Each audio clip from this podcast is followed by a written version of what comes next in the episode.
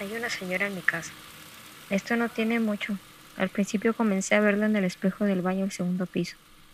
Después empezó a mover a otros. Ya no solo era en el segundo, sino que también en el primero. Parece ser que solo se me aparece a mí, ya que los demás no parecen notarla. Un día hablé de eso al respecto, pero me dijeron que quizás estoy viendo un punto ciego y que en realidad es un objeto al cual mi cerebro automáticamente le da una forma. Así que no seguí el tema y traté de ignorarla, pero su presencia pasó de estar a los espejos del baño a estar a los espejos de la sala, hasta llegar a los espejos de cada habitación. Así que un día opté por cubrirlos con una sábana, porque no quiero verla. Todos los días que me levanto, ahí está. Salgo de bañarme, ahí está. Me arreglo para salir, ahí está. Ahora solo no uso los espejos, pero una noche algo me despertó. Al principio creí que era mi alarma, hasta que noté que mi perro veía algo desde mi cama.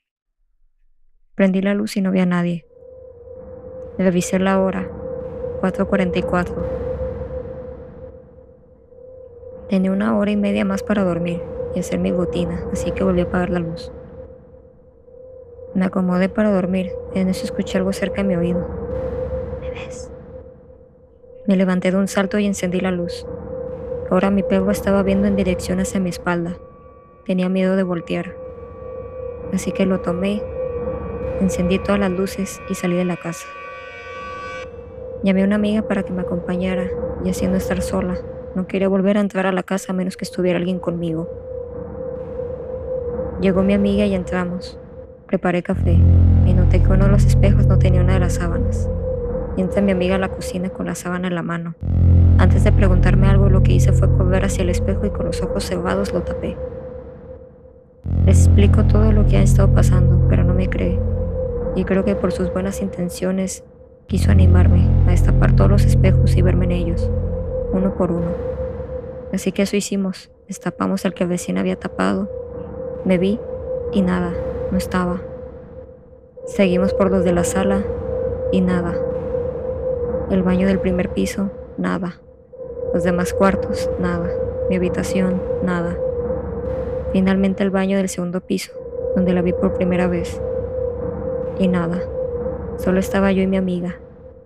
Bajamos, nos terminamos el café. Me despedí de mi amiga y ella al subir a su carro, ahí estaba ella. Ahí estaba la mujer.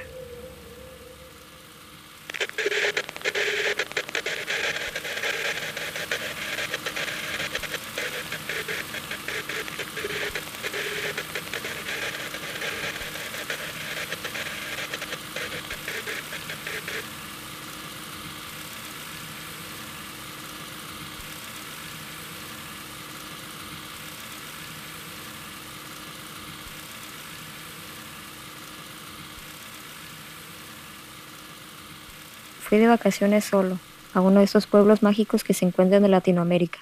Por medio de Airbnb conseguí un lugar barato en donde hospedarme, que quedaba algo cerca del centro para poder pasear cerca del pueblo. Llegué algo tarde a mi destino. Ya comenzaba a oscurecer.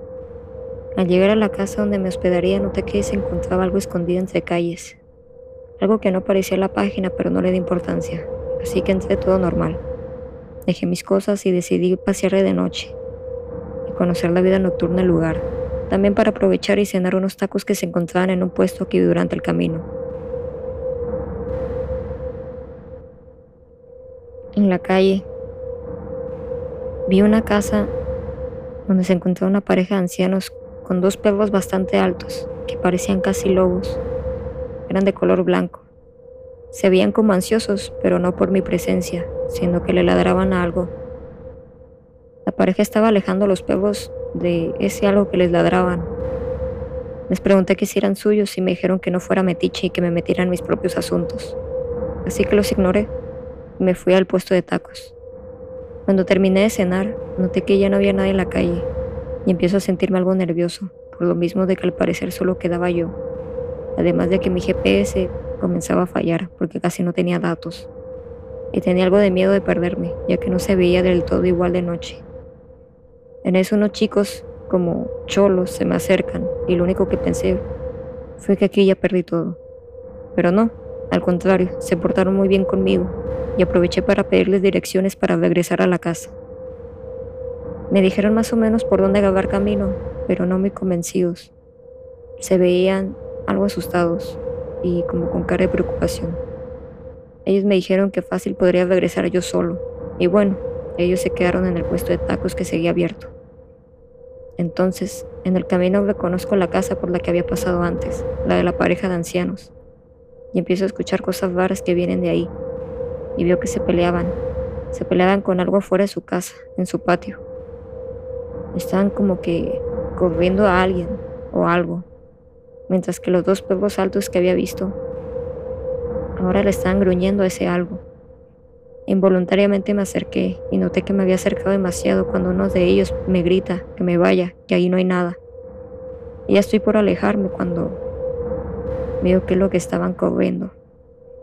La cosa que los perros le gruñían era una persona, pero su cara, su cara no tenía facciones, no tenía boca, no tenía nariz y no tenía ojos.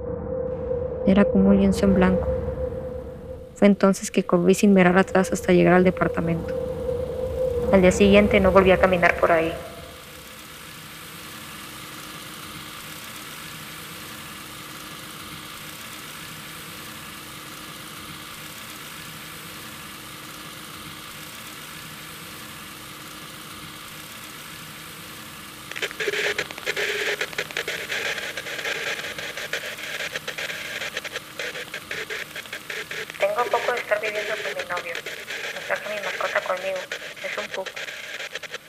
Dormía en el cuarto con nosotros, en su cama. Pero como sus ronquidos no dejan dormir a ninguno, poco a poco la hemos sacado del cuarto, hasta dejar que duerma en el pasillo, en su cama. Para esto nosotros dormimos con la puerta de la habitación abierta, y se ha respetado dormir en el pasillo y no venir al cuarto, a menos que uno de los dos le diga.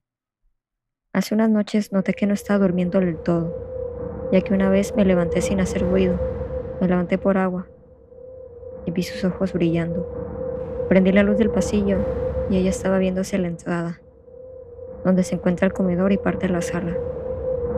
Le preguntaba que sí que veía, pero no volteaba a verme, solo estaba mirando fijamente ahí. Pensé, a lo mejor alguien entró a la casa. Corrí a despertar a mi novio. Rodeó toda la casa con un machete. Buscó en todas partes de la casa, pero no había nadie, ni parecía que alguien hubiese entrado. Después mi Puck estaba durmiendo como si nada. Pero la noche siguiente lo mismo, solo que esta vez ladró. Sus ladridos nos despertaron, así que nos asomamos y de nuevo no había nada ni nadie. Pero noté que seguía ladrando, ladrando a la entrada del pasillo. Esto se ha vuelto un patrón. A veces ladra, a veces no hace nada. Y otros días gruñe, le gruñe algo en la entrada, pero no hay nada. Le hablo, le tapo los ojos, pero ella sigue. Intenté poner algo que cubriera la entrada, pero ella seguía. De todas formas, algo siempre como la madrugada. Algo veía. Ahora que la casa está bajo construcción y dormimos en otra parte, por el momento dejó de hacerlo. Algunas personas dicen que los animales, tanto como algunos niños, pueden ver cosas que nosotros no. Y la verdad no sé si creer en eso, pensar que quizás solo escucha algo algo es ahora que la mantiene despierta.